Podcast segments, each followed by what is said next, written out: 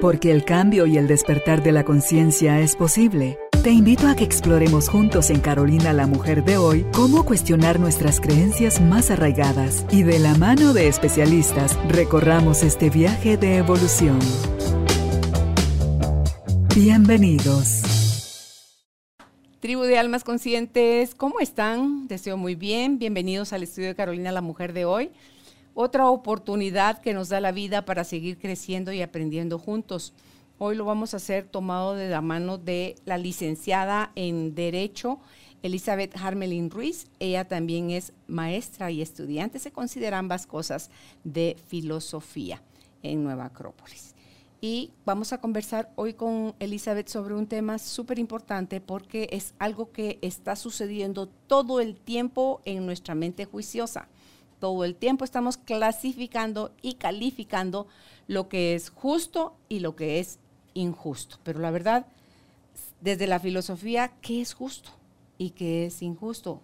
Es desde lo que me conviene, como nosotros lo vemos, de lo que me gusta, de lo que me favorece, a lo que le llamamos justicia, a salirme con mi gusto y mi gana, o a hacer lo correcto, a buscar la equidad y el equilibrio, o qué es en realidad la justicia. Pero para eso está ella acá con nosotros para que nos platique y nos dé una clase hoy, porque ella es maestra de filosofía, nos dé una clase de esto. Si usted está listo, nosotros también. Bienvenidos, bienvenidas. Empezamos. Elizabeth, bienvenida. Qué alegre que esté aquí con nosotros para hablar de este tema que me encanta. Sí, sí, Mayo, encantada de estar con usted nuevamente, con toda la audiencia y ya no es solamente audiencia, ¿verdad? Porque ya nos ven. Sí, los televidentes. Sí, los televidentes, sí. Pues como usted bien ha dicho, me va a encantar y como usted es una excelente discípula, porque hemos, aprender hemos constatado ambas que ambas nos encanta aprender. Entonces, hoy me encantará compartir con ustedes una clase de simbología teológica y una clase de filosofía moral. Y trae cuentos, dígame que trae cuentos. Tengo cuentos. Esas son mi parte favorita, las historias que usted nos cuenta sobre esto. Como decía yo hace un ratito, Elizabeth, es imposible, no estamos entrenados para eso, tenemos una mente demasiado reactiva que tiene mucha práctica en emitir un juicio, en emitir un criterio desde mi humilde opinión, dice uno, pero sa, lo que deja ir después de eso, ¿verdad?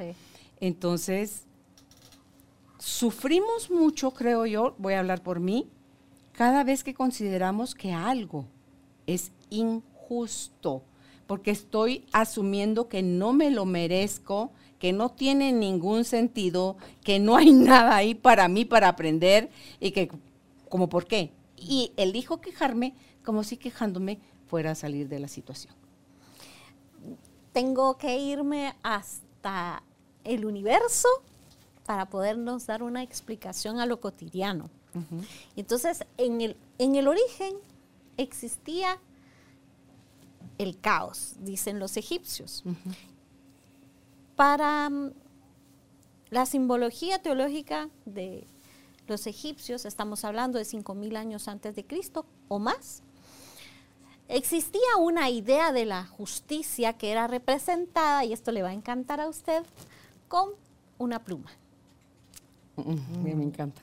Me encanta la pluma. Yo, yo me traje a mi, representante aquí en un dije que me trajeron de Egipto, porque esta es la representación de la justicia en Egipto. La pluma. La pluma. ¿Por qué?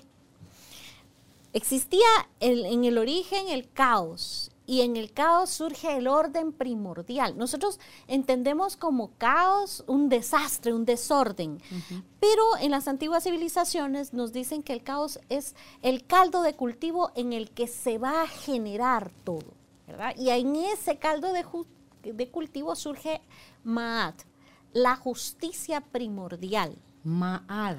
Ma'at. Ah, Ma'at. Dos A y una T de tomate. Maat. Es el nombre que le dan en Egipto a la justicia primordial. Y ella es el orden, la verdad, la justicia, la armonía, el equilibrio. Ella le da vida luego, luego, a todo lo que se manifiesta, pero lo hace en un perfecto orden, equilibrio, armonía y demás. O sea, esos atributos están manifestados en el universo, están manifestados en nuestra galaxia, en nuestro planeta. La naturaleza. En la naturaleza, en la familia Alcázar y en la familia Harmelin. Y en la, en la vida de Carolina y en la vida de Elizabeth. En toda la creación. Todo está en el orden que ella hizo, así. Esa es la idea de los egipcios. Okay. Y era representada por una pluma. ¿Por qué? Mm, los egipcios creían en la vida post-mortem. Y entonces cuando una persona moría, era llevada ante la presencia de un tribunal sagrado y existía una balanza en donde se colocaba el corazón del que había fallecido y la pluma. Y entonces, si tenía el perfecto equilibrio, quería decir, si el corazón pesaba lo mismo que la pluma, entonces quería decir que había sido un hombre justo. Si no, si el corazón estaba acá y se hacía así, entonces le decían, bueno, la naturaleza es sabia, regrese porque va a seguir aprendiendo. Ese era el gran tribunal de la verdad justicia. Se lo resumí. ok. Y entonces, Pero imagínese, ¿habría quien sí. equilibraba la pluma con el corazón? Yo pienso que sí. Porque tiene un cierto peso. Es un símbolo, es símbolo de la pureza. El símbolo, la simbología. Es el símbolo teológico, es un símbolo divino que dice que el que es puro va a ser justo, va a pesar tanto como la justicia. O sea, ni más ni menos, sino el perfecto orden, la perfecta armonía, el perfecto equilibrio. ¿Y a qué venimos a la vida, Carolina, sino a eso, a buscar el equilibrio? Toda la vida estamos en esto. Y en eso consiste la evolución, ¿verdad? nos sentimos como desajustados, ¿verdad? Así es, así es. Sentimos que nos falta algo. Sí. Que no, me han dado, no me han dado, me quitaron, no he logrado, no, en fin, siempre estamos y siempre estamos en comparación con, con lo que yo querría o con el vecino o con el de enfrente. Es porque tenemos la mirada puesta hacia afuera. Yes. Ok. Es que usted está hablando y yo lo estoy, me digo, ching, con razón, pues sí. Eso nos distrajo. Nos distrajo. Y entonces la Divina Mat era llamada por el pueblo como la regla. Ok. La regla era la medida exacta. Porque una regla no puede usted, usted decir, eh, en broma decimos, ¿cuánto mide? Al tanteómetro. Eh, más o menos, no. La regla tiene una medida. Milímetros y centímetros. O sea, es la regla. Entonces, Maat era la regla, es decir, la que daba lo justo. era la medida exacta. Y Maat tenía una contraparte que era Sekmeth. Sekmeth se escribe con S y con K, S-E-K, M-E-T-H, Sekmeth. Ella era la mm, representativa del destino. Y en este destino estaba muchas veces mm, el momento en que la vida le dice a usted, por ahí no, para acá. Y ella está representada por una leona. Y entonces a veces, a veces se siente como el zarpazo de un león. ¿Por qué? Porque la vida a veces nosotros decimos, ay, miren, yo aquí voy y de repente para allá. es que yo aquí, no, no, no, no, para acá. Y si no obedecemos a esa regla, entonces eh, el cambio puede ser violento para mí, pero es esto que hablábamos antes de iniciar, pues mi necedad, ¿verdad? Por resistir. Me resisto y entonces la vida dice, es que ya por ahí no es, es para acá. Y ahí el factor del querer tener la razón, Elizabeth, es también algo que nos perdió. Sí. Por sentirnos dueños de la verdad. Sí. Es que es, es que es tremendo, porque póngale, si lo que yo llamo verdad es a mis experiencias, a mi conocimiento, a mis, lo que sea, propiedades, a, lo que sea, a lo que, a mi identidad, a lo que creo que tengo y soy, me voy a poner testarudo. Me voy a poner resistente, me Sí, voy a sí. poner a forzar, Sí. a, a- a que no, aunque no me calce, no me importa, me queda grande lo chancleteo, me queda chiquito, me aguanto el dolor de apretazón de pies. Pero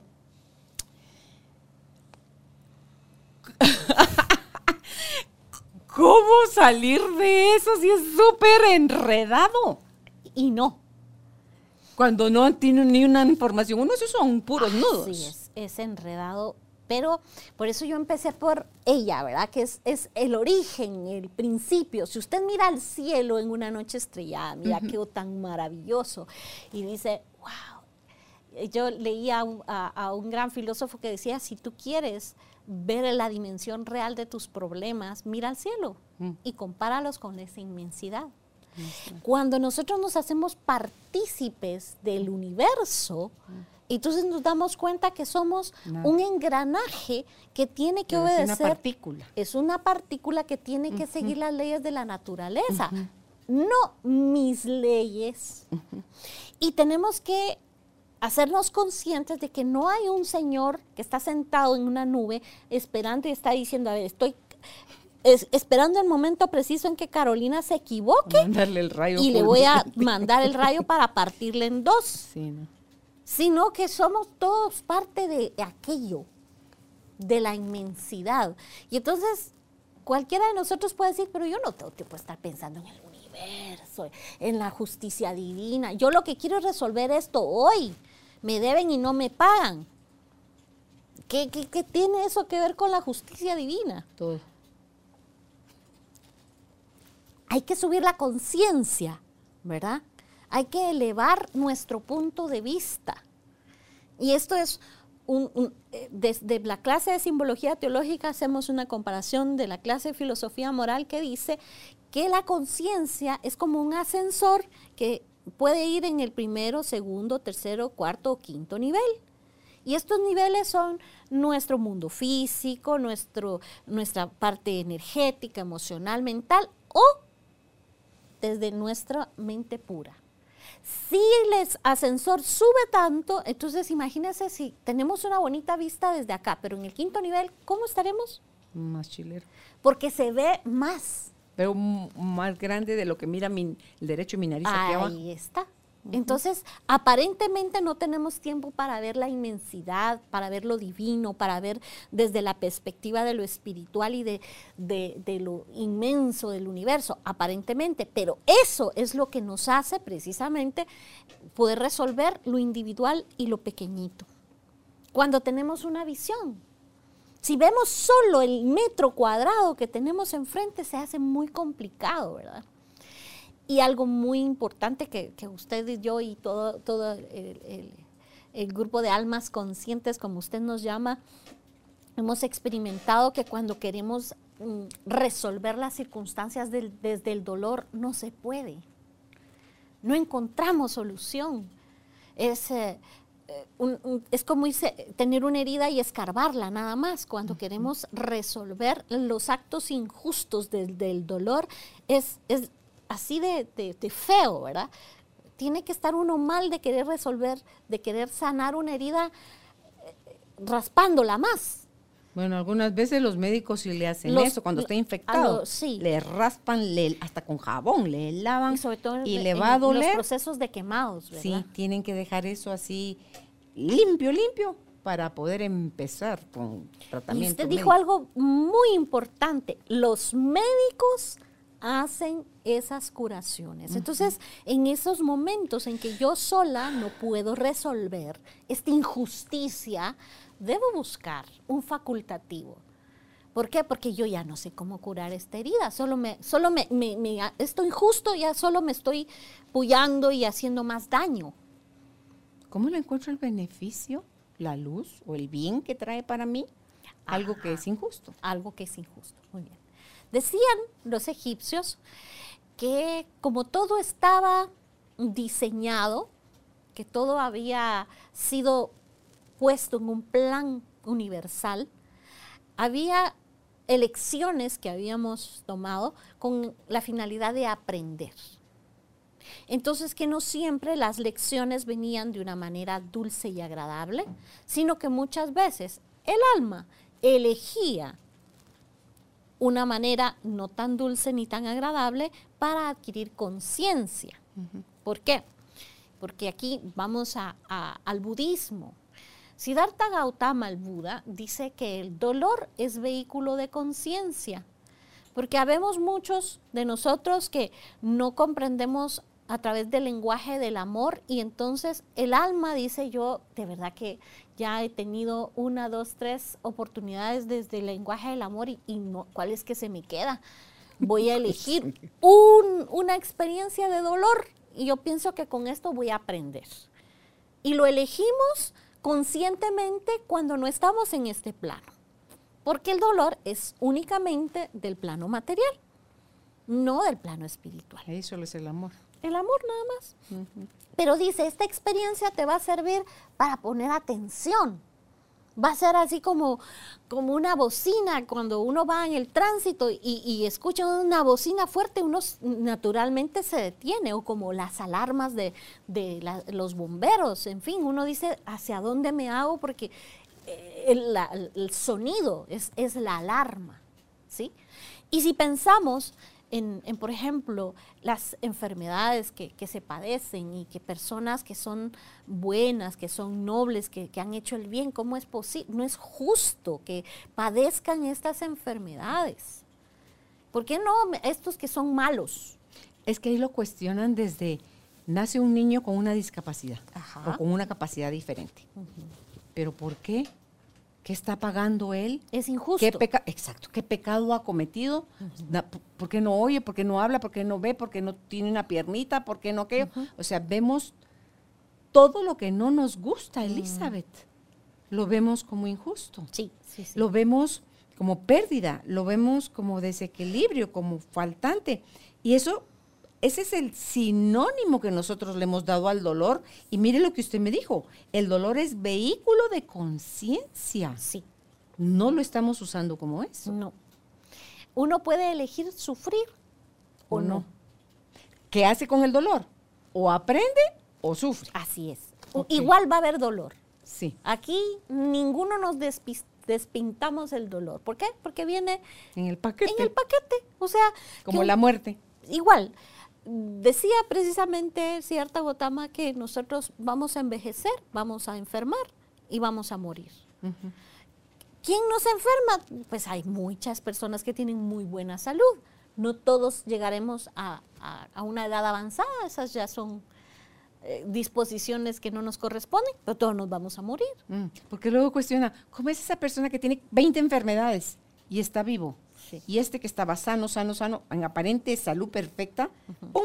Esas muertes súbitas que están habiendo ahorita, que dice uno, ¿qué pasó aquí? Que no me hace sentido la realidad con el suceso. Sí. Además, Carolina, nosotros tenemos la concepción materialista de la vida. Entonces, ahora estamos vivas porque tenemos este cuerpo, porque vemos, olemos, escuchamos, degustamos. O sea, desde el punto de vista material estamos vivos. Pero cuando estamos del otro lado, como no tenemos este cuerpo, estamos muertos, pero la vida sigue, de otra forma, pero sigue.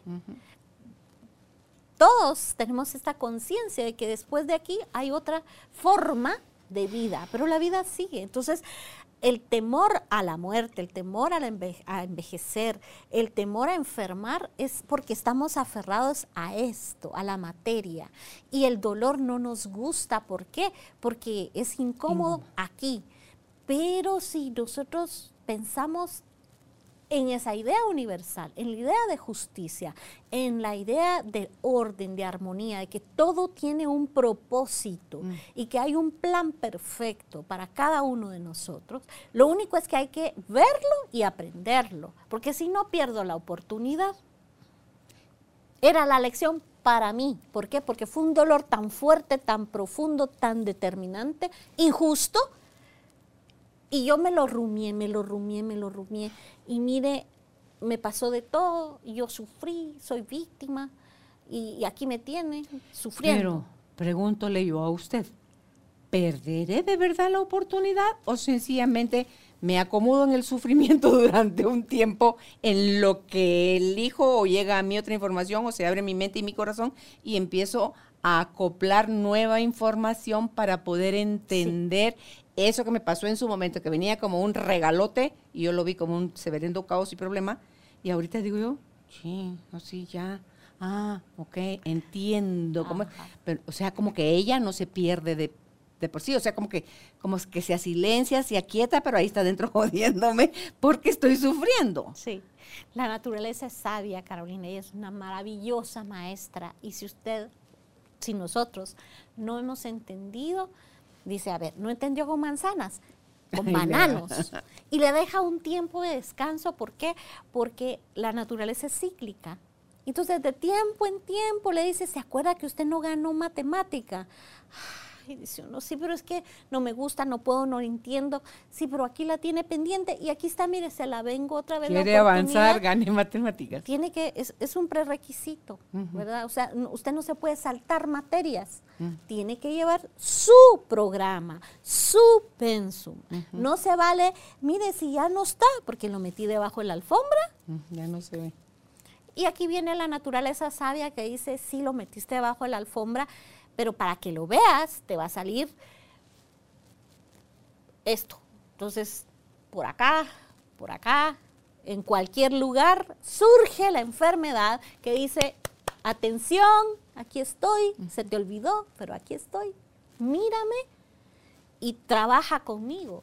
¿En enfermedad o en pérdida? En dolor. En dolor, ¿verdad? Hay un dolor. este tema de, las constelaciones familiares, de los árboles genealógicos, nos traen a la... estos son grandes avances para la humanidad, que nos digan, mire, es que usted trae, eh, este, este, abra el closet de la familia, porque de aquí vamos a sacar todos estos esqueletos, porque si no salen, usted va a seguir en esto, en esto, en esto. Y a usted le tocó liberarlo, entonces hágalo. Pero lo podemos hacer. Sí, pero es que esto mismo yo lo viví a los 20, a los 40, ahora a los 60. Pues mire, si todavía tiene la oportunidad de arreglarlo, hágalo. Sin juicio, Carolina. Sin juicio. Aquí no habemos... ahí se amplía la visión. El juicio lo hace uno miope. Sí. El cero juicio, el ese es como, el, es que ya se hace desde el corazón, creo yo, es como la apertura de, ok, a ver, ¿cuáles son mis puntos ciegos? ¿Qué es lo que me he negado a ver? ¿Qué es lo que no? A mí así me gusta decirle, Dios Padre, como que no muy la estoy entendiendo. Muéstrame, por favor, Señor, qué es lo que no puedo o no he querido ver. Pero si lo digo de verdad, humildemente, con todo el deseo de querer saber, Elizabeth. Entonces, hago una inhalación profunda, saco mi aire y me quedo como en un silencio y una paz de estoy, te escucho, Señor. Mm. Pero a veces también escuchar eso mm, significa trabajar, ¿verdad? Significa hay que, hay que actuar. No es solamente... Ah, ya es como un premio de, de las cosas que he venido metiendo de a poco en mi proceso y entonces digo yo, qué regalo, porque de verdad no se tarda la respuesta en llegar cuando hay una humilde querencia, no sería la palabra, sino que un deseo, un anhelo profundo de mi alma de que se integre con, este cuerpo, esta cabeza, este qué hacer. Y me es manifestado, Elizabeth. Y como normalmente lo hago en procesos de meditación, en inmediato empiezan a correr las lágrimas por mis ojos, no llanto, sino que solo se empieza a salir el agüita de las esquinas, como estoy acostada con los ojos cerrados, pero con el corazón sintiéndolo muy grande, porque no hay ni sufrimiento, no hay dolor, hay gratitud, de decir, wow, con qué razón ahora puedo ver dónde fregados fue que yo hice las trampas, las, las puse las talanqueras, puse los candados, puse las cadenas quise negar, oculté, tapé, callé. Ah, Todo eso como que, que era visible se desaparece. Ah, esa liviandad que queda Elizabeth diciendo, yo quiero más de esto. Pero para eso hay que entrar al camino de yo no sé, yo quiero aprender. Total. ¿Verdad? Sí. Y lo que pasa es que sí somos muy orgullosos los seres humanos, ¿verdad? Yo a, a mi edad, a mí, yo no voy a estar preguntando si, cómo, yo ya a esta edad ya tendría que saber. Pero es que este es otro tipo de aprendizaje, Elizabeth. No es el famoso conocimiento de las tablas de multiplicar, no es las capitales, ni los volcanes, no es ni los presidentes, ni las guerras, ni es, o sea, es el encuentro con lo sagrado que habita en uno y la información me va a ser revelada adentro. Eso es sabiduría. Gotas de sabiduría que llegan a nuestra vida. Lo otro son informaciones. Informaciones, como usted dice, las capitales, las tablas de multiplicar, que son útiles, pero no vinimos a eso. A- vinimos a la vida a adquirir sabiduría, a crecer, a A nacer. Y ese proceso, pues eh, podemos hacerlo desde el dolor, diciendo, no, es injusto, Mm. yo no me lo merezco, Mm. a mí no, no está bien que me pase esto. O con humildad diciendo que tengo que aprender de esto. Aquí debe haber una gran lección que yo no he querido aprender. ¿Por qué? Porque siento mucho dolor. Y el dolor es vehículo de conciencia, es la alarma. Entonces yo tengo que ver dónde, dónde, dónde, aquí, qué, qué, qué es lo que tengo que aprender. Tanto dolor hay que aprovecharlo. Cuando yo tenía súper, súper, súper desarrollado el arquetipo del juez, calcúlele nomás. Yo andaba toda la vida juzgando cosas de qué es justo y qué es injusto. Vaya, si se me desarrolló, es horrible, en vez de mi miedo. Elizabeth, no solo me fastidiaba yo la vida a mí, sino que jodía afuera. ¿Por qué? Porque qué es, al final, ¿qué es la justicia? Si a mí esto me está favoreciendo, pero a usted le perjudica, usted lo va a ver injusto y yo lo voy a ver justo. Sí. Desde la mente humana, pero desde la creación, les diría usted, desde Matt, es porque está sucediendo. No lo califiques nada más, déjalo ser. Y toma el regalo que va ahí para ti, porque todo, todo, todo trae una enseñanza, trae un regalo. Entonces, ¿cómo puedo llegar a ese punto neutro? a ese dejar de pecar, o sea, ese tirarle al centro, buscando ese equilibrio, que me encantó eso, el, eh, el orden, la verdad, la justicia, la armonía y el equilibrio. Es salud, ¿verdad? Es paz. Y salud. Lo que tanto buscamos, Elizabeth. Es, es un aumento de conciencia. Es como que tomarse, diría, la píldora de lo del, ¿cómo se llama el gatito del de Matrix? Ah, sí, sí. ¿Cuál de las dos? Sí, me tomo una, me tomo la Ah, otra. Son sí. dos realidades las que voy a vivir. Platón ya estaba con estos mismos problemas que nosotros tenemos, que es justo y que no es justo. Y en la República, el libro primero de la República, hace que dos de sus personajes, que él siempre coloca a Sócrates, que fue su maestro, como, como el interlocutor, como el que entrevista, así como usted. Usted sería muy, un, un buen Sócrates, porque pregunta y pregunta y pregunta para que el discípulo vaya aprendiendo, aprendiendo, aprendiendo a través de sus re- respuestas. Y entonces dice, mire, ¿y qué será mejor?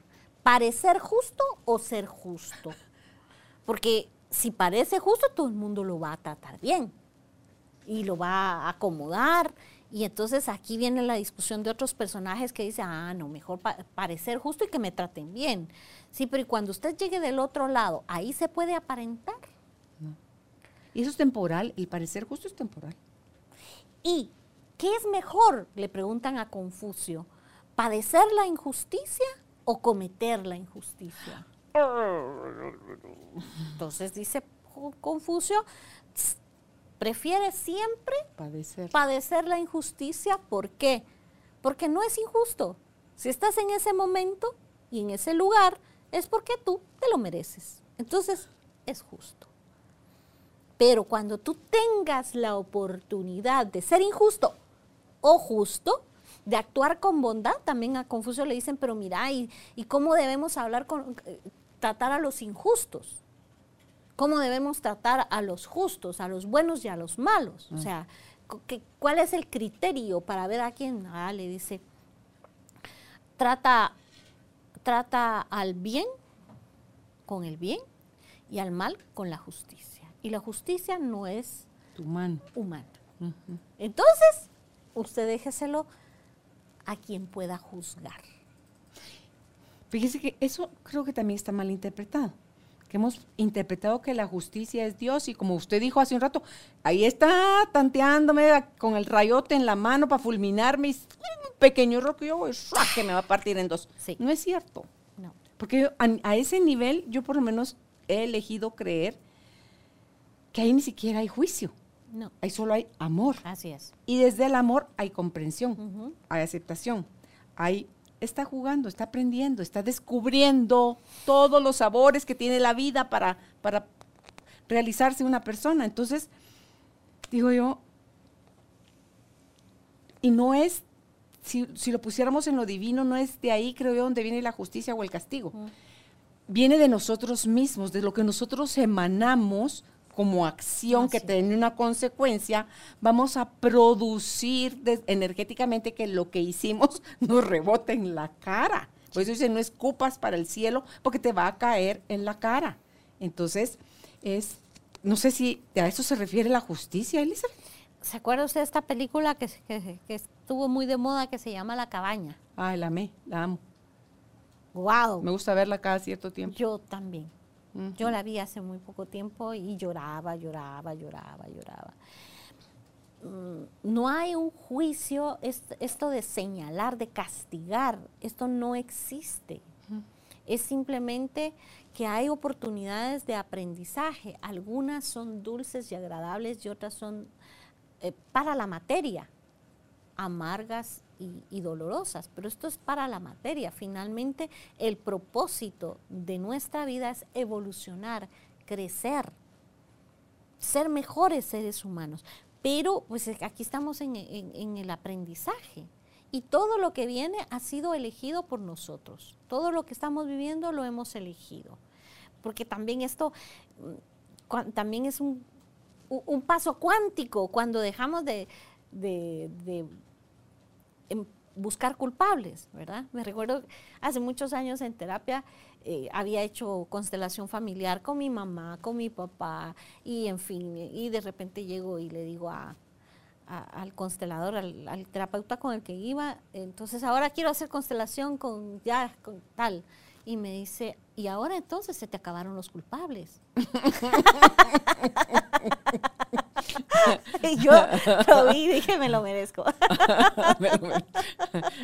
¿Por qué? Porque es que tenemos esa, esa, esa, necesidad de andar viendo, tenemos como el regalito en las manos y a quién, a quién, de, quién, de quién es esto. Es como un carbón ardiente que la lleva como que está jugando tenta, ¿va? se la tiene que lanzar a alguien ¿Y esto a quién se lo doy? ¿De quién? Pues si lo tienes en tus manos es porque te toca y lo tienes que resolver tú. No, pero mira, no, pero es que hay cosas espantosas como lo que sucede en la cabaña, ¿verdad?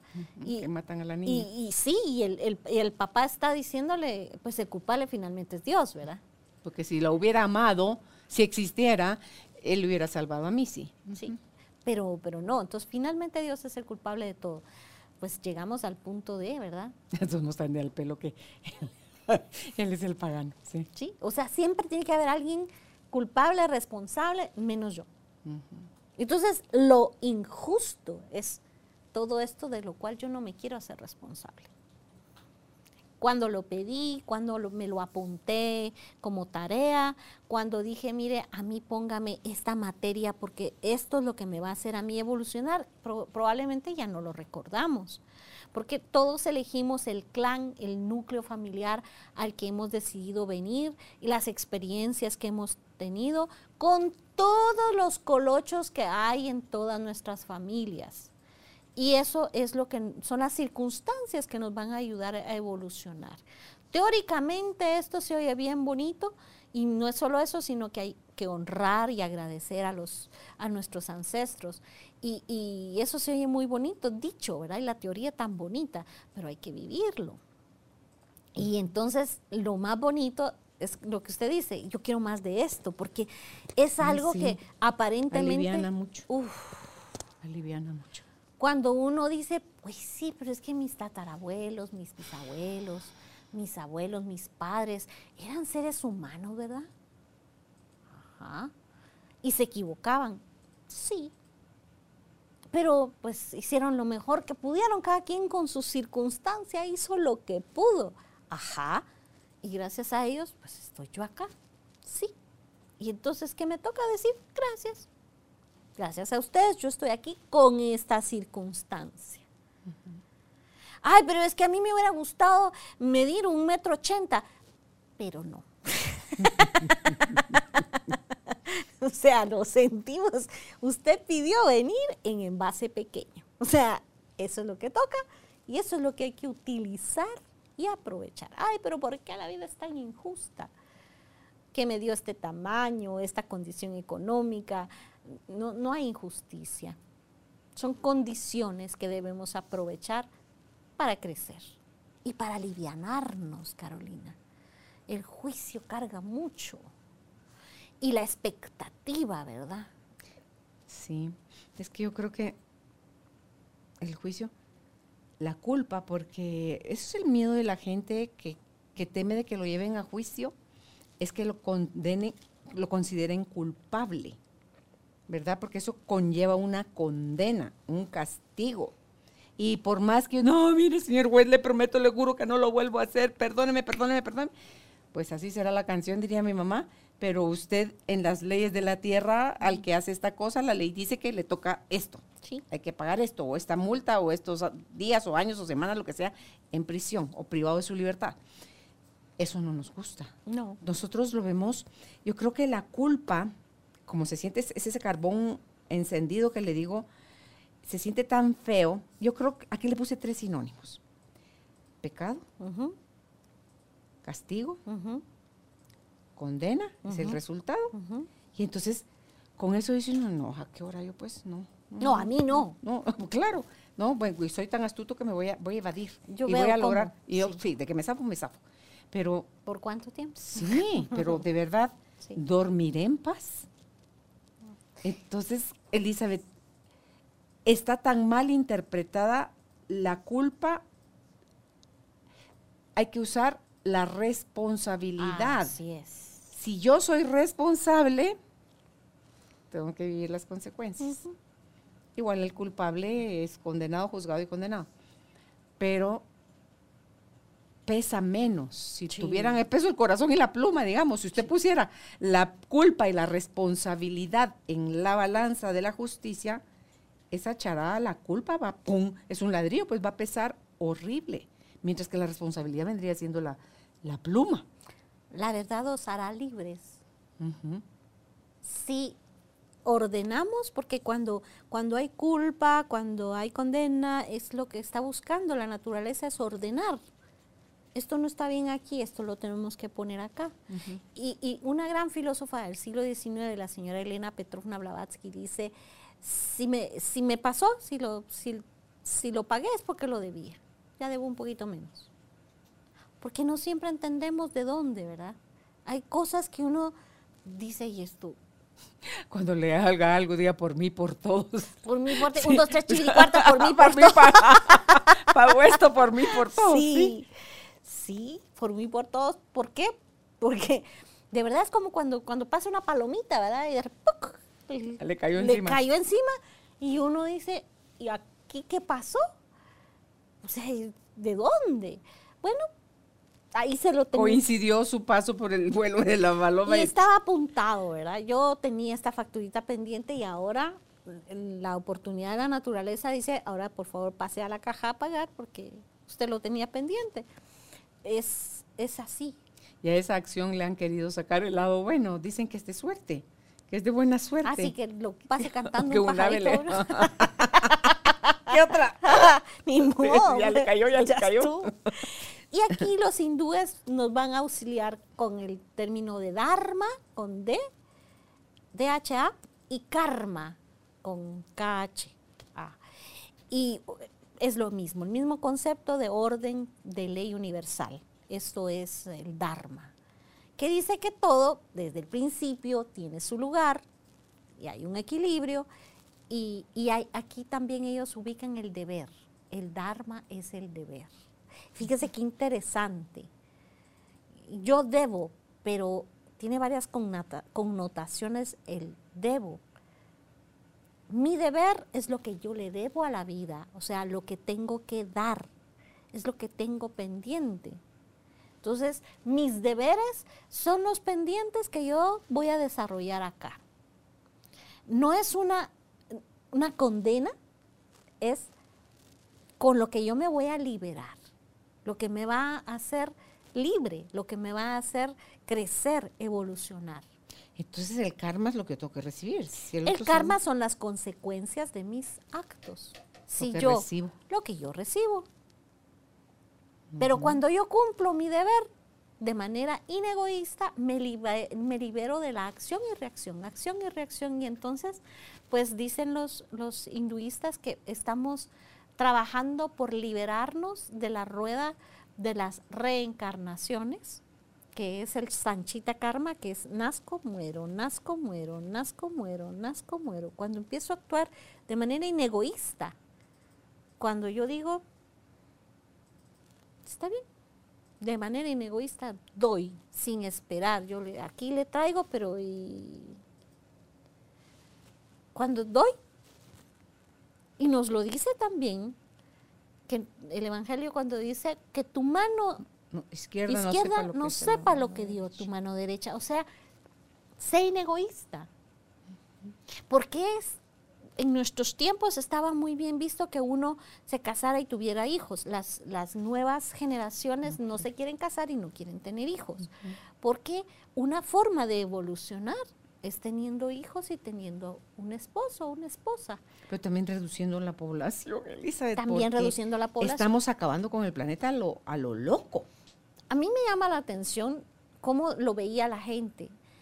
Es que si no tiene usted un hijo, no tiene por quién en la vida.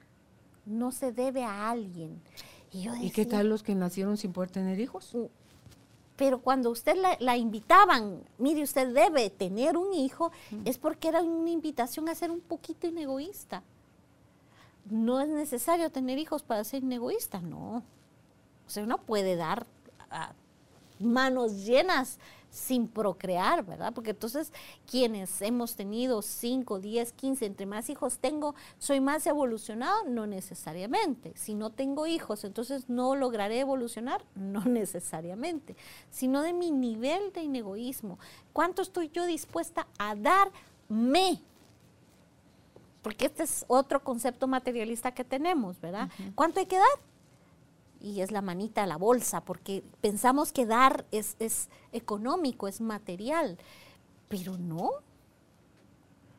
Muchas veces podemos compartir el silencio con alguien que, que tiene una profunda pena, estar al lado y no hacer nada, solo estar allí darle mi tiempo, mi presencia, mi amor, mi, contención. Y dígame usted si eso uno no lo agradece. Cuando está en presencia, usted es sentida por el otro. Sí. Usted puede estar como bulto a la par de alguien y suele suceder en las parejas. Sí. Y es porque si su mente está en otro lado pensando en las muelas del gallo o en las faldas de la gallina, usted allí es un bulto. Sí. Entonces, la presencia es estar con todos mis sentidos haciendo lo que estoy haciendo en donde estoy. Aquí estoy. Sí. Sí. Y eso es oro puro, molido. Y el individuo, aunque no abran la boca, lo siente, se siente arropado, se siente contenido, se siente amado, se siente porque leemos más allá del lenguaje, entendemos más allá de, aunque nunca lo hayamos, ¿cómo así la energía? ¿Cómo que somos energía? ¿Cómo que no somos esto material? ¿Cómo que no podremos tener ningún conocimiento, pero el instinto, lo intuitivo, lo real en nosotros, lee eso por naturaleza, Elizabeth. Sí. Y se agradece y se bendice, porque eso es vitamina pura para el alma. Sí, yo recuerdo hace muchos años, cuando era niña, a una señora mayor que vivía en el barrio en donde yo vivía pero donde había un enfermo, donde había una persona necesitada, donde había una persona que había fallecido, la señora ahí estaba. Ni era adinerada, ni tenía grandes niveles de conocimiento de instrucción, era una persona sencilla, pero donde la necesitaban ella llegaba, Era servicial. sí, pero ella estaba. No, no era lo que llevaba, no era lo que daba materialmente, sino que ella estaba ahí. Porque a veces, fíjese, si a usted lo suyo no es la elocuencia, pero si es el cocinar para la familia de esa persona, si es ordenar un poquito, si es llevar al niño al tal, si es hago el súper por ti, si es, o sea, cualquier acción amorosa, Inegoísta. sí, que no esté esperando nada a cambio, quiere decir inegoísta, me imagino. Exactamente. Eso es. Fíjese que aquí tengo yo mi cuadernito negro. Anotada. Todas se las tengo apuntadas cada vez que yo le da Sí, echado la mano. sí. Así no funciona, ¿verdad? Es de total manera desinteresada y decir, mire, yo le doy y ya. Y eso libera de la rueda de las encarnaciones. Una y otra y otra. ¿Y hasta cuándo se va a acabar? Hasta que yo entienda que dar es al universo, que nadie me debe nada, que nadie está aquí eh, en la listita apuntado para que me devuelva. En una oportunidad hace algunos años, yo dije, en esas conversaciones que tengo conmigo, dije, me voy a aplicar tanto en esta vida para ya no volver a reencarnar. Pasó un tiempito y después dije, no, esto de vivir es tan chilero. que dije, ok, cuando esté, ok, ya concedido, como cuando los exámenes a fin de año que le dicen a usted exonerado, ya no tiene que pasar por el examen final porque ya demostró todo el año que, que sí tiene el conocimiento, que sí lo adquirió durante el año. Y luego un día de loca digo yo, "Ah, no, es tan bonito esto de estar vida, porque es la forma que tiene el alma de experimentarse con, con lo material, con lo mundano, con las relaciones, con, con el conocimiento profundo. Sí. Entonces digo yo, soy tan capaz que quien quiere, ustedes exonerados, hay alguno que quiera ir ya, yo voy a levantar la manita. Hay una película preciosa ¿Cuál? que tiene que ver. La próxima vez no te vayas sin decirme a Ah, es la que usted me dio. Cuando te mueras, Sí. no te vayas sin, decirme a dónde, vas. Sí. ¿La vio? Usted me la regaló. La amo y estoy, se la vivo diciendo a medio, a medio mundo, Elizabeth. ¿Qué, vas, ¿Qué voy a hacer? ¿Qué voy a hacer? Lo que has hecho siempre. amarme. Sí. ¿Verdad? Entonces, ¿qué voy a hacer contigo? sí, Y yo amar, lloro, yo lloro. sí, amarme. Sí, sí. Ah, no, pero ya no es ese amor de pareja, ya es porque le venía en forma de hija, ¿verdad? Entonces, Sí. esa, esa película la gente la puede encontrar en algún Sí, lugar. en el YouTube. Ahí está. ¿No le puedo creer? Sí. la porfa, mírenla. Sí. Así se llama. Cuando te mueras, no te vayas sin decirme a dónde vas. Y a mí me encanta porque es cine argentino. Mm. Es cine argentino que es tan, tan diferente, ¿verdad? No es el cine comercial al que estamos acostumbrados. Es una película sencilla, sin... sin Así me dice Álvaro, como vimos la película juntos. Sí. Ni se te vaya a ocurrir irte sin decirme para dónde vas, porque ahí voy yo. Entonces le dije, pero acordate que puede ser mi papá, puede ser mi hermano, puede ser mi benefactor, puede ser hijo mío, puede ser, pero lo Nos que va a prevalecer es el Sí, amor. Sí, sí. Y nos, y nos reunimos por eso, porque estamos en deuda, porque el amor eh, de pareja, de hijos, de padres, eh, es- vamos generando a través de, de- de nuestras vivencias, eh, damos y el otro está en deuda. ¿Qué es lo que hace que un- dos seres humanos decidan darle la vida a otro ser humano? Porque le debe la vida. ¿Y cómo se le paga? Pues dándosela, ya sea porque se la quitó o porque tiene muchas formas anteriores de haberle dado y dado y dado. Ahorita me hizo boom la cabeza con eso de darle la vida, porque pienso, Elizabeth, damos la vida, pues Somos es un- algo que no hacemos conscientemente. No, no, pero somos un instrumento Sí, a través del sí, cual. porque yo no estoy encargada de, a ver, óvulos, produzcanse, shh, ovarios, a trabajar, buena producción de óvulos, esta ya se va a acercar. No. Y el hombre no le dice, a ver, espermas, los campeones, los meros, meros. sí. eh, Hoy toca. no. Eso, sino que son encuentros escogidos o al azar, porque cuántos vinieron al mundo de un encontronazo de una noche de copas, diría María Conchita Alonso, de una noche loca. Es algo que está en nuestra naturaleza, que necesita un encuentro. Sí. Pegó el esperma con el óvulo Y aquí Y estamos. ta, ta, ta, ta, ta, ta, ta, la multiplicación. Pero y no movimos un dedo Aquí. para que eso sucediera. aquí, pero allá firmamos un contrato que dijimos, ahí se acuerda que Pero es- ese es allá, aquí, fíjese, Elizabeth, Allá, siento aquí. yo, discúlpeme mi Sí, necedad, sí, pero es como un allá, aquí, dentro del cuerpo, donde decir, bueno, chamaquitos, hoy es cuando. oh, sí, oh, sí, llegó el momento Sí, del encuentro. sí. ¡Pa! Y la multiplicación ¿Por de qué células. tuvo usted hijos con esta persona y no con otra? ¿Por qué no Con todas- este estaba pactado. Ajá. ¿Por qué hay gente que pasa casada un periodo de tiempo y no tienen hijos y después se separan y, Y tienen, tienen hijos, hijos. con otras personas? ¿Por qué mm, una persona que está en un matrimonio bien avenido, hay una solvencia económica, hay una, hay una armonía familiar, no pueden tener hijos? O sea, todas estas circunstancias eh, es lo que se entiende como que vienen a donde deben venir, en el momento exacto. No solo la pareja de la que usted nace, el país, la condición económica, la cultura, el nivel socioeconómico, o sea, todo, Elizabeth, es parte del proyecto. Todo. Todo tiene un propósito. Y esto que usted tiene que saber qué pasaba nueve meses antes de que usted que su mamá se embarazara. A mí me hizo así la cabeza. También. ¡Wow! El proyecto sentido. El proyecto sentido, esa es una cosa que, wow.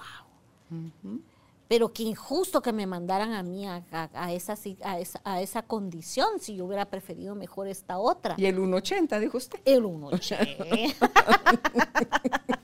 sí, pues no. Porque al otro le dieron un metro más que a mí? Porque yo elegí esa circunstancia que era la perfecta para mí. Y cuando estamos en esa conciencia de ya eliminar lo injusto y decimos, esto es justo para mí, ante esa aceptación.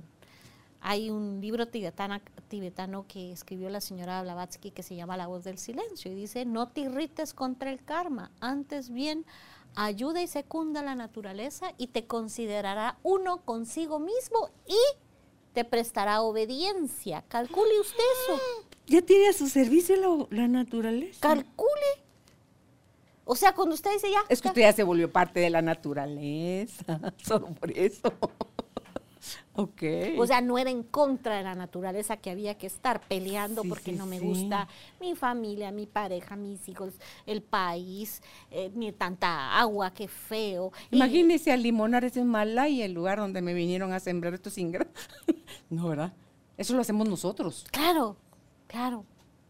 Sí, o sea, ¿qué, qué Rosal dice? Pues no, señores, yo no voy a dar rosas. Yo quiero ser Margarita. no, No, no. Y no, está- no está tristeando nadie, se acomidió de venir a regarme, a echarme este, un- una miradita, un piropo, a cortar mis flores y llevarlas a un jarrón para, para adornar. Nadie disfruta del aroma, nadie nada. No, hay un, hay una de esos, es- de esos pequeños videitos que andan en, en, la- en la- Las redes. en las redes, que es un- una florecita que, que está como en medio cemento Ay, sí. Y que se muere porque no la riegan, no la riegan y no la riegan. Pero su semilla cuando se muere va a caer en otro lugar donde sí la riegan. Y ahí, Y eso se encargan los pájaros, ¿verdad? así es. Esa belleza, porque digo yo, yo cuando miro eso en el asfalto, en las grietas, en el cemento, y ahí viene la plantita, ahí viene la vida, por más que usted le bloquee, por más que usted le tape, ahí viene. Entonces, porque lo, ha de, lo que ha de ser, será. Y eso, por mucho que te hagas el quite, cuando te toca, Te te, toca, Y si no te toca, aunque, aunque te pongas. pongas, ¿verdad? Entonces quitamos la palabra injusto, esto es injusto para mí, y colocamos esto es justo para mí. ¿Puede hablarme más de más regalos de la justicia? Sí. De considerarlo todo justo. Todo justo. Dice Marco Aurelio, un gran emperador romano, también por ahí le voy a encargar que me, le, que me lo salude.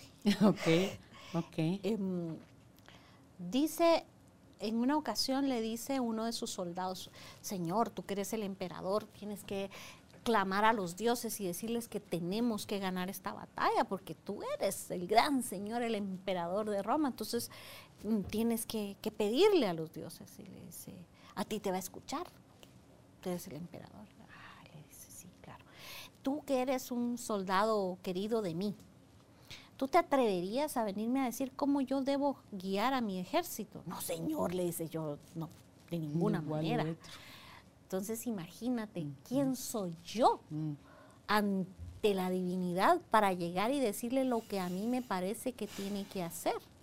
Y estaba siendo un emperador que durante 20 años que duró su gobierno sufrió cualquier cantidad de cataclismos, se, le desbordó el Tíber, que es, un río de, que, está en, Roma, lo traicionaron sus parientes, su esposa, mm, tuvo, él mismo murió de una, de una gran epidemia, le pasó de todo, pero durante 20 años él se dedicó a escribir su obra que se llama Los Soliloquios de Marco Aurelio, que recomiendo.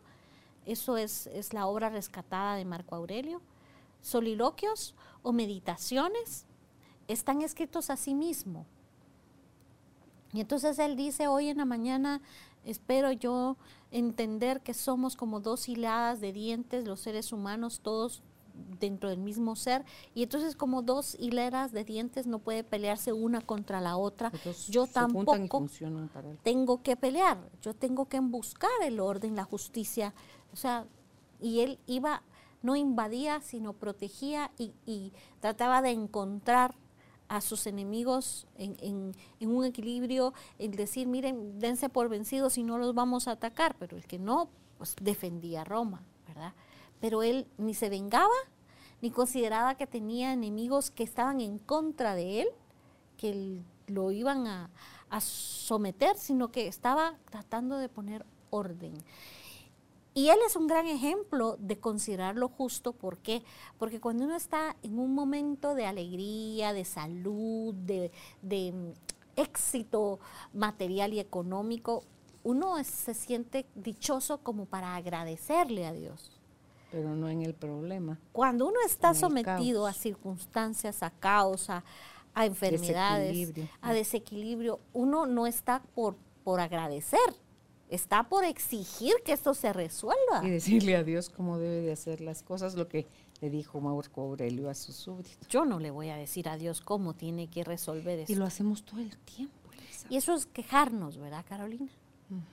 Cuando yo me estoy quejando y digo, ay, no, es que esto sí, no, es que mire, ah, ya, ¿hasta cuándo? Eh, bueno, es porque no acepto la voluntad de Dios.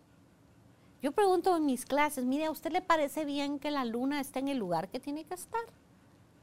Y la gente me dice, está donde tiene que estar. Ah, bueno. O sea, Dios no se equivocó poniendo la luna ahí. No. ¿Y a mí? Bueno, a mí está bien que me haya puesto aquí, pero es que al vecino que tengo sí. Señor, ilumínalo o elimínalo. Mire, de verdad que en otro lugar lo hubiera puesto, sí, ¿por qué me lo tenía que venir a poner aquí a la par? Porque es lo justo. Ahí está tu maestro. Está tu maestro, está tu lección, tienes que aprovecharlo pero es que son lecciones muy duras, dolorosas. Y hablando de los maestros, están tan cerca, si tenemos pareja, la pareja es de los más grandes maestros, nuestros papás, los hijos, el jefe. Yo me llevo bien con un montón de gente, pero con mi familia, con mis hijos, mis papás, mi padre, ay, ahí es donde me cuesta porque es que son las personas que nos vienen a enseñar, ¿verdad?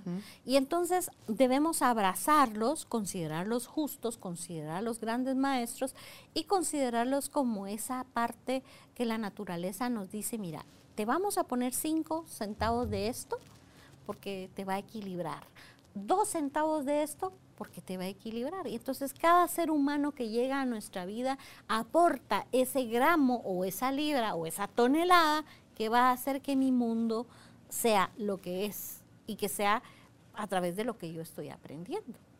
Y no otra cosa, porque la, vida del vecino es otra. No, no tiene nada que ver con lo mío. Otra gran lección de, justicia nos, nos, la va a dar Aristóteles cuando dice qué es lo justo. es dar a cual lo que le corresponde de acuerdo a sus actos y naturaleza. Y hay distintas clases de justicia, dice Aristóteles. ¿Por qué? Porque hay justicia física, hay justicia energética, hay justicia emocional, hay justicia mental y hay la justicia individual y la justicia colectiva. Y yo puedo estar incluido dentro de la, un orden familiar, de país, y por eso tengo que aceptar las circunstancias con las que estoy viviendo. Algo muy interesante que se vive en la India en, la aceptación del karma y en la aceptación de, mi casta, que eh, son los niveles que han, en los que se ha estratificado el, el mundo en la India, es que erróneamente se considera que si nací paria, paria es nacer en una condición de indigente, persona que nace en la calle, que no, homeless, una persona indigente, pues mire, yo aquí me voy a sentar a esperar la muerte porque nací indigente. No. Y entonces, no. No es así. No es así. Yo nací en esta condición, pero tengo que buscar la forma, no solamente desde el punto de vista económico, sino mental, emocional, de evolucionar, de con lo que tengo crecer. Yo pensaba que toda la humanidad tenía ese ingrediente aspiracional, Elizabeth. No. No, y si no, esta frase que es tan sonada, el que... el que nació para maceta del corredor no pasa. O no hay peor ciego que el que no quiere ver, ¿verdad? Y mm, en constelaciones familiares recuerdo yo en una constelación que le decía la terapeuta a una persona que a veces que, había que respetar a quien tenía los grilletes puestos y no se los quería quitar. Que está dormido y no quiere despertar. Entonces, no quieres quitarte tus grilletes, recuerdo esa, es respetable. Puedes seguir en esa posición. ¿Y cuál es esa posición tan tremenda y tan poderosa que algunos de nosotros hemos asumido? El de víctima. Entonces, mm, generalmente injusto va unido, así como con cadenita, a, la, a la palabra víctima. Y en efecto, puede ser que en algún momento nosotros hayamos padecido un acto injusto, pero de nosotros depende salir de ese lugar y verlo desde arriba. Pero revisemos también no solo lo que padecimos, lo que le generamos a alguien ah. más. Esos son otros cinco pesos, porque también fuimos victimarios. Pero de eso no nos sacó. Pero ahí, ahí, fuimos nosotros los que accionaron la injusticia. Sí, ahí, eh, ahí no nos gusta recordarnos, ¿verdad? Y lo que pasa es que en ocasiones también pensando en la ley del karma, estamos simplemente recibiendo las consecuencias de lo que vivimos en otra vida, ¿verdad? Y entonces... Es correcto. Si lo debía, ya lo pagué. Y bueno, con esta carita así, ¿usted qué, va a creer? Que, ah, pero no ah, mata una mosca. con este, ay, me gustó eso. Es que sí somos, ¿verdad? Yo, yo soy incapaz. Yo no podría hacerle daño, pero no mato una mosca. De manera inconsciente puede ser que lo haya hecho en esta o en otra, ¿verdad? O de manera consciente, porque a veces somos torpes para vivir, Carolina. Tenemos mucho miedo. Sí, y a veces nos dirigimos hasta, hasta hacia las otras personas desde nuestras heridas, ¿verdad? Entonces, antes de que me diga, yo le digo. ¿Por qué? Porque si se me acerca, mire aquí. Duele. Duele. Hasta el toque suave va a doler. Y entonces, hablar desde el dolor puede ser que lastime a otros también, ¿verdad? y, yo lo único que estaba haciendo era defenderme. Para eso lean el libro La Maestría del Amor de Don Miguel ah, Ruiz, que habla de eso, pero de una manera bella. En él pensé justo cuando dice que todos somos seres humanos que andamos todos como heridos y que por eso no aceptamos y no, no, no aguantamos que nos abracen. ¿Por qué? Porque eh, quédese lejitos, o sea, no se me aproxime. Y entonces, entonces dicen, ¿qué te duele? ¿El toque o la herida que tienes en ti? No es el toque, No. es la herida que tengo en mí. El- es el chiste que, que cuentan, ¿verdad? Que llega un, un señor a un traumatólogo y le dice, "Fíjese que me duele aquí, Ah, me duele sí. aquí, me duele aquí. ¿Qué me tengo, duele". doctor? ¿Qué tengo, doctor? Pues fracturado el dedo, ¿verdad? Sí, pues donde se toque le duele. Así es. Sí. Y Madame Blavatsky va a decir también algo bien interesante que es acerca de cuando vemos que pesa la mano de la, del karma sobre alguien. Dice, es tu deber ayudarle si está enfrente de ti. ¿Así? Sí. Aunque no pida ayuda. Ah, Bueno, si no quiere... Porque dicen que la ayuda sí. debe ser requerida. Pero si usted ve, por ejemplo, a una persona que usted puede ayudar, Porque a veces somos demasiado caritativos y metiches, es que le dicen. no, ahí sí no. Ok. Pero si está en sus manos, ayudar, Ofrezca su ayuda. sí. No la imponga, No se puede, no se puede. ¿verdad? Y eso es lo que hablábamos acerca de nuestros seres queridos cuando queremos que haga esto, porque es bueno para usted. Eso no, se puede, ¿verdad? Mire, yo aquí le traigo. No. ¿Quiere? No. Me ofendo encima porque pa- tanto que pensé. No, hombre, no, no. Ofrezca sin esperar nada a cambio. Eh, no se imponga. Porque entonces esos rebotones duelen, Elizabeth, pero duele nuestra testarudez. Sí. No duele la acción del otro. Es- Esta frase que a muchos de nosotros nos va a hacer, ay, a mí me lo decían o yo lo oí, es que los hijos son ingratos. ¿Y por qué son ingratos? Porque no llenan nuestras expectativas. grave error a la hora de jugar el rol de papás, porque no vinieron a eso, no vinieron a llenar nuestras expectativas, ni a hacernos felices, ni a complementarnos, ni a- no. Esta película de Como agua para chocolate, ¿se recuerda? Sí, la hija pequeña no se casa, ¿por Mm, qué? Porque buena, está eh. Para cuidarme a mí. buenísima. Buenísima, Sí. Ella se queda hasta que yo me muera. ¿Por qué? Porque me- para eso nació, para cuidarme a mí. Imagínense. Eh, no, los hijos no son ingratos, no, los hijos no son la muleta que me va a, a- a afianzar, El que me va a cuidar, sí, ni que me va a sostener. No. Los hijos tienen derecho a vivir su vida en libertad. Que muy diferente es cuando uno creció y aprendió sobre la gratitud, Mm. Elizabeth. En gratitud usted puede hacer muchas cosas Sí. por sus papás y eso no significa llevarlos a tuto. No. O sea, no es cargar con ellos, es estar consciente de que las, en- la energía y las fuerzas de ellos ya vienen en caída y que ese amor, todo eso que usted recibió de ellos, qué rico poderlo compensar de alguna forma, pero que no es obligación, no debe de ni tiene que, porque ahí está en la Biblia, te casarás, o sea, cuando- si te vas a casar, o sea, Buscarás. buscarás, sí, o sea, vas a, se unirán dos, dejarán cada uno su madre, casa, sí. los vas a abandonar. Esa es la ley de la vida. Nuestros papás también lo hicieron. Sí. Así debe ser, ¿verdad? Si queremos que prospere la relación de pareja. Abandonar Si no, padre y madre no es dejarlos a su suerte, es hacer nuestra vida y hacernos responsables de nuestras acciones y tener la esperanza de que mis hijos van a hacer lo que yo no hice, van a estudiar lo que yo no estudié, o lo mismo que yo estudié. o lo mismo que yo estudié, o, o van a, a lograr lo que yo no logré, o se van a hacer cargo de mí, pues esa es una falsa expectativa, ¿verdad? Ahí vienen las decepciones. Y ahí viene lo injusta que es la vida, porque mire yo tan bueno que fui como padre, como madre, y ahora mire cómo me pagan los hijos. Es que no tienen que pagarle, ¿verdad?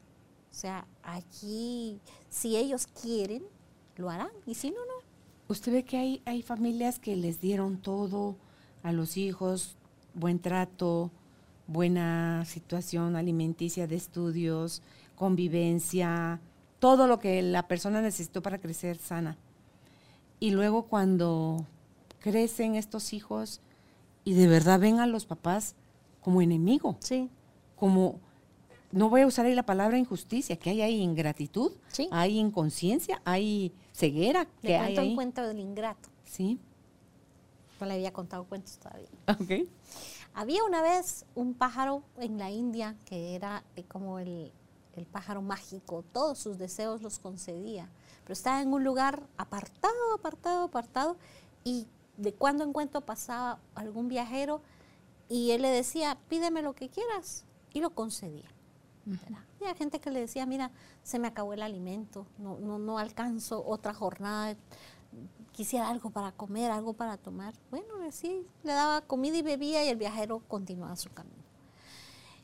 Y pasó en que una, en una ocasión llegó el avaricioso y le dijo, yo lo quiero todo, quiero palacios, joyas, riquezas, yo quiero todo. Y el, y el ave le dice, sí, te lo concedo. Cuando llegues a tal lugar, todo el mundo te va a recibir como el gran Señor que regresa. Y tú vas a ser el gran Señor. Y pasados muchos años, vuelve y dice, tengo hambre, no trajimos suficiente y decide comerse el ave. Y la hace asadita y se come el ave. Dicen en este cuento que cuando él murió, intentaron, cuando se supo que, él había muerto, tiraron su cuerpo a, las aves de carroña y a los, a, los, a los animales carroñeros y no quisieron comerse su cuerpo. Primero los, los, los, perros, después las aves, después ni siquiera los gusanos querían disponer de ese cuerpo. ¿Por qué? Porque era el ingrato. Entonces ahí hay un acto de gran injusticia que es equilibrado, es un símbolo, ¿verdad? Es un símbolo de... Nadie lo quiso. Nadie te quiere porque tú cometiste un, delito de alta ingratitud en contra de quien te lo había dado todo. Eso es lo que hacen esos hijos a, sí. a los papás. Y le cuento un cuento familiar. Elena estaba muy pequeñita y vamos en, la calle y hay unos niños que están jugando con pelotitas enfrente del carro, ¿verdad? Y como ella sabía que los niños en la calle no juegan, me dice, mami, pero mira a esos niños porque sí les dieron permiso de jugar en la calle. Ah, mi boda. Tú decís que los porque a ellos no les pasa nada, sí, seguro, sí, seguro, ¿viste, mami? A esos niños sí les dieron permiso de jugar. Mi gorda. ¿Y qué le dijo? hijita. Están trabajando, mi amor, no están jugando. Justo estaba una señora que se veía así debajo de un arbolito y le dije, mira, tú ves a esa señora que está ahí, seguramente es la mamá o la encargada de estos niños. Y los manda a trabajar y ella se queda sentada. Le digo, o sea, estos niños no están jugando, están ganándose la comida. Y mira el sol y la lluvia y el frío y no le importa. O sea, es una persona que está inconsciente de su deber como madre. un año, no sé, seis meses, fuimos a otro lugar en donde habían ancianos que estaban pidiendo dinero en, limosna en, la puerta, ¿verdad? Y entonces yo le digo, hija, mira, esto es, esto es un, esto es un grado de ingratitud, esto no puede ser. O sea, un anciano no tiene que pasar por esto. ¿Por qué? Porque tiene hijos, ya sirvió a la patria, a la familia, a su sociedad. Debe haber alguien que responda por, su techo y su comida para que tenga una vida digna. Es que no, esto no es justo, hija. Se lo dije yo a él. Y me dice, mm, ¿sabes qué pasa, mami? Yo digo que esta señora era la que mandaba. Mamá los niños, a Jesús. Y de plano esos niños ya no quisieron mantenerla. Sabiduría infantil. Y yo decía, pero yo no pensé que se le quedara, para empezar. Pero ella inmediatamente integró. Asoció y me dijo, mm, mira, esto es por esto. No sabemos, hija, le dije, pero en lo que sí averiguamos, entonces vamos a, darle algo. Aprendí que uno debe dar cosas como comida y no dinero, eh, sobre todo a los niños, ¿verdad? Cada vez veo menos en la ciudad. Es que tienen, tienen cuotas que tienen que llenar y si no les va horrible. Pero si usted da, también es parte de ese mismo circuito sí, de abuso. Pero si les da comida, ellos se lo comen. Cada vez veo menos en la ciudad. Entiendo que, han hecho toda una labor de, de que los niños no estén siendo Patricia de Arzú, que fue esposa del que era alcalde y presidente de Guatemala, ella trabajaba mucho esa parte. Sí, yo recuerdo que ella hizo una gran obra de que llegaba a las calles y se llevaba a los niños, ¿verdad? a estos lugares. A un hogar, a un hogar. Entonces esto es una acción de si está delante de mí la persona que necesita, que sobre la cual hay una acción injusta, bueno, pero yo puedo resolver, yo no digo la vida, sino el momento. El momento, el momento. Y entonces aquí vamos a estar nosotros actuando con justicia de acuerdo a nuestra naturaleza, que la naturaleza nuestra Usted me decía, a mí me gusta esto de la verdad, pero imagínese si yo soy una partícula del universo en donde está contenida la verdad, ¿cuánto de esa verdad tengo yo? Pedacito. Esa partícula. Eh, esa partícula de verdad, de bondad, de belleza, de justicia, porque sí lo tenemos, pero así un pequeñito. Pero es que usted ya es el 100%. O se ve como partícula o se ve como el todo. Ese es el problema, que cuando no nos integramos a la naturaleza, entonces pienso que hay algo, hay, hay un plan maléfico para hacerme, para causarme dolor. Y ante ese alejamiento, que es la gran herejía de la separatividad, mire, lo he entendido los últimos días de una manera así de wow. Cuando yo pienso que yo soy y ustedes son mm. aparte, ¿verdad? Y entonces ustedes o me hacen bien o me hacen mal. O están conmigo o están contra mí. Así es. Mm. Entonces ahí, ahí vemos lo injusto, pero es una herejía, decían los, mm, los tibetanos, porque es considerarme a mí aparte del universo. ¿Cómo así? Yo sí, sí soy clase aparte. ¿Aparte de qué? Es que como que dijera un granito de arena, yo soy la playa, carajo. Mire, usted solita es un granito de arena. Sí. Pero cuando está ahí colocada donde van los granitos de arena, usted es, la, playa. Es lo mismo como la, gota, del agua del océano. Sí, la gotita del agua del mar puede, decir yo soy el mar. Ajá, sí está en el mar. Pero cuando nosotros nos separamos y decidimos que ah, ah, yo aquí soy otra cosa, por dolor o por es la misma vanidad, ignorancia. la ignorancia. Entonces sí, claro, hay dolor, hay sufrimiento y considero que es injusto. Y claro, ignorancia no se vea como algo peyorativo, sino que es el no saber, el no conocer. Y con la falta de la información correcta, actuamos de manera incorrecta. Sí, yo estoy haciendo últimamente unos descubrimientos que yo digo, gracias a Dios que todavía alcancé en esta vida a aprender un poquito. Porque el salir, cuando uno sale de un poquito de ignorancia. Y ahí es como le decía yo hace un rato, da ganas de más. Porque ahí cuando usted se da cuenta de lo ignorantes que somos, es donde uno dice, wow, o sea, hay un vasto universo de información que yo desconozco y, ¡ay, qué chilero! Todo lo que puedo aprender di un pasito, di un pasito más. Sí, hay mucho por aprender. En el concepto del, Dharma y del Karma, la, eh, la esencia de la manifestación es aprender la lección, aprender, evolucionar, alcanzar el nirvana, dicen los hinduistas, liberarse de la rueda de las reencarnaciones, inclusive el anhelo por la liberación te ata los pies en la tierra, dice el Buda. Vio por eso fue que yo dije, yo vuelvo. yo, no me, yo me quiero liberar, no mi sombrero. No. Sí, ok, ok, que levantar la mano y vuelvo otra vez. Si tengo que seguir aprendiendo, seguiré aprendiendo en esa y en las vidas que sea necesario. Porque igual el tiempo, Elizabeth, no es nada. O sea, el tiempo que nosotros medimos aquí en la tierra, en este cuerpo, es una cosa que nos ha convenido a nosotros para podernos referir a las, a las circunstancias, para que tenga como que un, una estacionalidad o una época o un algo donde sucedió para poderla contar. Sí. Pero en esos espacios, ahí no hay tiempo.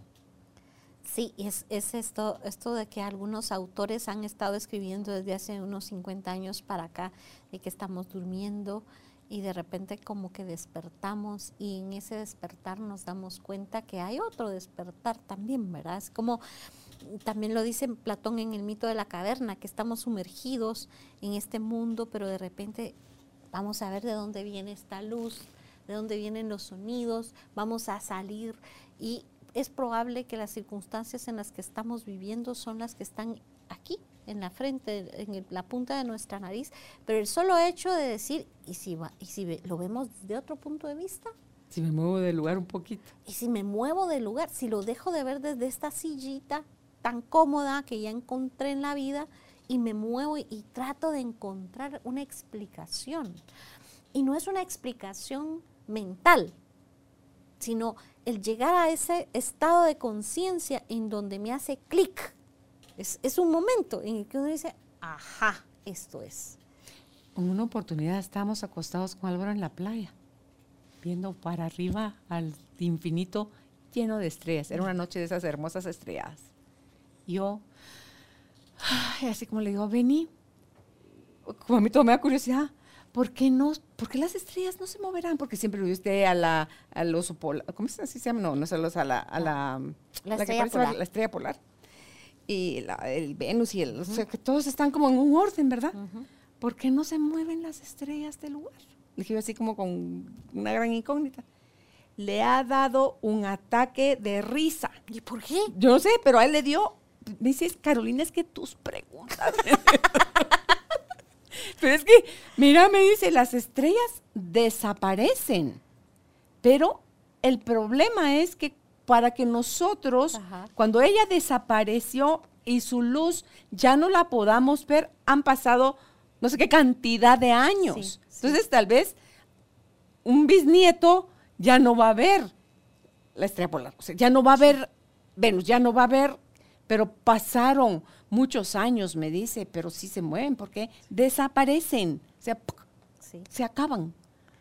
Y nuestra inconsciencia del movimiento también hace que no, se, no nos demos cuenta que el Sol, que es una estrella, se mueve. Nosotros nos movemos en torno a él, Ajá. pero él también tiene un movimiento. También va rotando. También va rotando, tiene otra, otro movimiento. ¿Y qué pasa? Como somos inconscientes del origen, también somos inconscientes del movimiento, de la luz, del sonido. ¿Por qué solo oímos siete notas musicales? ¿Por qué solo vemos siete colores? ¿No ha visto unos videos? Déjame ver si lo puedo rescatar que a alguien le mandé. Donde es una persona, es un señor, un muchacho, que le pone como algún equipo especial a plantas, a árboles y el sonido, la energía que ellas emiten y la música que compone de eso. ¡Oh! Es que la armonía del mundo, de la vida, de la naturaleza es tan grande, tan celestial, voy a decirlo, que nos estamos perdiendo de todo eso, Elizabeth, para andar papaloteando. Sí. No escuchamos el sonido de la tierra, ni de las plantas, ni de los animales. Todo habla. Todo tiene, emite Todo un tiene un sonido. sí, sí, sí. Y los perros, por ejemplo, cuando va a haber un temblor, ellos perciben el sonido que la tierra está haciendo y por eso ladran. Porque ellos sí escuchan lo que nosotros no. Hacia abajo, en las ondas vibracionales y hacia arriba. Pero, ¿por qué? Porque así estamos diseñados. Ese- el programa septenario es el que funciona para la actual humanidad. Pero ¿por qué no nos pusieron en seis o en ocho? Porque es el programa con el que nosotros vamos a evolucionar. Y hablan después del septenario, ¿existe otro? ¿Cuál Sí, sí, 10. 10. La Tierra tiene 10 10 estados. Ok. Es eh, su forma, así como nosotros tenemos siete, siete niveles de conciencia, la Tierra y los planetas, digamos, por llamarles de alguna manera, es- están eh, ellos, eh, su, su estructura es de 10, Pero la Tierra ahorita está vibrando en 7, en 10. En 10. Ella en 10 y nosotros solo percibimos 7. Ah, ok. Sí. Esa es materia más avanzada, Carolina. Ok. Pero solo pida la información y todo está adentro, Elizabeth. Sí, sí, sí. Es- esto lo dice la señora Elena Petra, Petrovna Blavatsky en una obra monumental que se llama La Doctrina Secreta. Y, la, y está descrito en uno, en uno de los tomos que se llama Antropogénesis.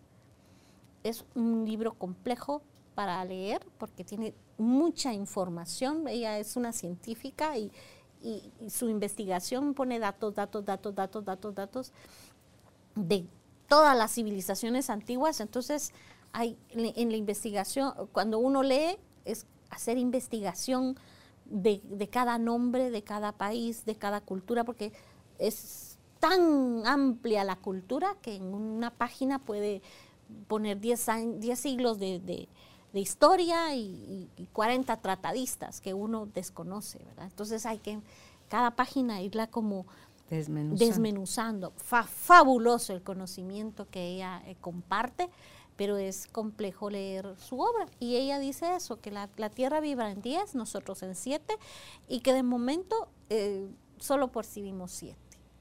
Y eso es lo justo, que no podemos percibir más, porque No estamos listos para. no estamos listos, no, no es una condena, no es un, no es un castigo, sino es lo que podemos. Pero eh, mientras se vaya subiendo el nivel de conciencia, vamos a ir nosotros también Así es. subiendo eso. Sí, Ala, se imagina eso, esa reconciliación, porque para mí al final eso sería sí. una reconciliación con el planeta. Pues mire, algunos queremos, ¿verdad? Cuando empezamos a reciclar, usted dice, no, hombre, pero eso no es, A empezamos usar el agua por lo más prudencia. básico, lo más básico es recordar que, que Gaia, así le decían los, los griegos, están vivo, está viva y que siendo un ser merece nuestro respeto, mínimamente respeto, ¿verdad? Vio Moana, Sí, que está ahí la tierra. ¿Cómo es? ¿Cómo va ella? Es que la mea esa película. Sí. ¿Cómo va ella a traer y Sí. cómo pelea y cómo es parte de la recuperación Sí. de Gaia? devolverle lo que es de ella. Y como la abuela tenía el tatuaje de la mantarraya en la espalda y cómo es la mantarraya la que la va La cuando quiere tirar la cosa y se lo devuelve. Entonces, yo creo que hay gente que ya está vibrando más alto, Elizabeth. Entonces, esa gente nos manda la información, pero todavía viene subliminal. En películas, en sonidos, en meditaciones, en... Entonces, yo le digo, yo solo es guardar silencio y váyase adentro. Así es. Váyase adentro, porque ahí está toda la información. Estamos viviendo en un ciclo en el que hay la posibilidad de una, eh, de una vida espiritual mucho más profunda. O Ay, ahí pido yo volver. o de distraernos con artilugios, ¿verdad? Con, con todo lo que tiene la tecnología, que es tan fascinante, ¿verdad? O sea, usted se puede pasar horas, meses metida en el mundo tecnológico, el metaverso que está ya a, la- las puertas, que es tan interesante, tan bonito, tan útil. Vio a Eugenio Derbez. Usted, yo sigo a Eugenio Derbez en, en sus redes sociales y acaba de publicar un video donde tuvo un accidente Ah, de lo más bobo, Vi que, porque que estaba con uno de sus hijos jugando con uno de estos anteojos que se ponen en el metaverso. Estaba, entonces él iba a atravesarse de un edificio a otro y todo es una visión que tienen en unas cosas que se ponen en los ojos para atravesarse y el miedo pierde el equilibrio y él está aquí en la tierra, pues en el Sentado. suelo, está parado jugando, pierde el equilibrio, pero su mente se desubica porque para su mente él estaba atravesándose en, como así en equilibrio de un edificio a otro. Se cae, se golpea, se zafa el brazo, se lo horrible, lo tienen más sedado que otra cosa, más dormido, porque el dolor es, lo operaron, no sé cuántos clavos, mostraron ahí sus radiografías del famoso metaverso, de estar jugando una de estas cosas que dice usted, ok, pan para mi matate. O sea, dice uno, que sí tomo de la tecnología, Así es. Elizabeth, y que no. Porque luego, no me- ¿de qué me quejo? Él le dijo, él quería hacer otra cosa. Él dice, su hijo, no, papá, juguemos un rato esto. Ahí está. Por complacer al hijo, ahí está ahora postrado en una cama. Tenía también formas inconscientes de pedir. Estaba cansadísimo, cansadísimo, cansadísimo de, gracias a Dios, dice, he tenido muchísimo trabajo, muchísimo. Cuando digo muchísimo, no tengo ni para descansar dentro del tiempo. Y ahorita está postrado en una cama haciendo eso. Entonces, ¿es justo o es injusto el accidente de, de Eugenio Derbez? Es, Es justo. es. Él gritaba por descanso. Escogió la forma dolorosa. Y así cada uno de nosotros va tomando decisiones que, que pueden ser justas e injustas, pero finalmente todo es, Carolina. O sea, nuestros ojos, como tenemos una visión, cada cual de nuestro tamaño, Súper ¿verdad? limitada, sí. ¿sí? Entonces, si está limitado a siete sonidos, siete colores, a siete estados de vibración, y déjeme decirle que siete es como muy optimista, porque realmente nosotros mm, conciencialmente llegamos a cinco, a veces, porque generalmente estamos vibrando desde el egoísmo, desde me gusta, no me gusta. Nuestra, toda nuestra, nuestra vida funciona desde el ámbito emocional o mental, a lo sumo, y si no, más bajo, lo instintivo. ¿verdad? Lo que me satisface materialmente. Y entonces todo lo justo, lo injusto, yo lo voy a clasificar también hasta qué nivel de vibración estoy viviendo. Subo al quinto nivel o me quedo en el primero, en el segundo, en el tercero. Entonces, si estoy vibrando desde el primer nivel, mm. voy a decir que es justo lo que un vaso con agua porque es, sabroso, es, refrescante, porque hasta ahí me llega mi, visión, mi, mi, aspiración de justicia, es lo que me gusta, lo que me cae bien al cuerpo, lo que me satisface, lo que es agradable, lo que es bonito. ¿Y por qué? Porque estoy limitada con una visión muy, muy pequeña, ¿verdad? Los grandes atletas nos, nos dan grandes lecciones, ¿verdad? De los esfuerzos que hacen para conseguir una medalla o un, un primer lugar, pues sería, pensaría el cuerpo físico, es injusto que me exija tanto, no, pero el cuerpo está hecho para eso. Tiene la capacidad. Pero se queja el cuerpo, ¿verdad? Al principio, ante todo. Después, cuando ya después ya necesita el cuerpo ese mismo trote, digamos, ese mismo. Entonces nunca se tome un vaso de agua, porque hay gente que no le gusta hidratarse. Por Dios que se cierra la garganta, no le pasa el trago de agua. Cuando usted ya tiene el hábito de hidratarse, la toma, la toma, la toma, la toma. ¡Ah! ¡Qué, qué delicia! Mm todo va de la mano. Si no nos gusta lo que estamos experimentando, veamos el otro polo, porque ahí hay un desequilibrio. Entonces vámonos al centro, integremos y dejemos de, emitir estos juicios. Y aquí, aquí viene la, la, la, astrología, que yo nunca he estudiado seriamente astrología, pero los estudiosos de la astrología dicen que precisamente en su carta natal se ve todo lo que usted no tiene, es eso lo que le va a complementar y lo que usted debe buscar. Pero no por, por pérdida, sino porque es ahí donde está su lección, es ahí donde está su, su, aprendizaje. Su sanación. Su sanación. Cualquier corriente de, de conocimiento, si nosotros queremos crecer, como seres humanos nos va a servir si decidimos hacerlo con humildad, con voluntad, con conciencia y con amor. Si estamos nosotros en una posición de a mí nadie me tiene que enseñar nada, porque yo ya lo sé, desde la vanidad y el orgullo difícilmente podemos aprender algo, ¿verdad? Y si estamos desde, ay, yo quiero que me lo traigan ya aquí, fíjese, pero como me dijo a mí alguien una vez que yo le comentaba un libro y, se lo presté y le digo, lea. El resumen no tiene. Peor. Y en película no estará. ¿Por qué? Porque en película no, no tengo que leer. No, es que tenga que ser complicado, feo, pero hay que, hay que trabajar, ¿verdad? O sea, hay que trabajarse por dentro, hay que, hay que mover, hay que salir de la zona de confort, ¿no?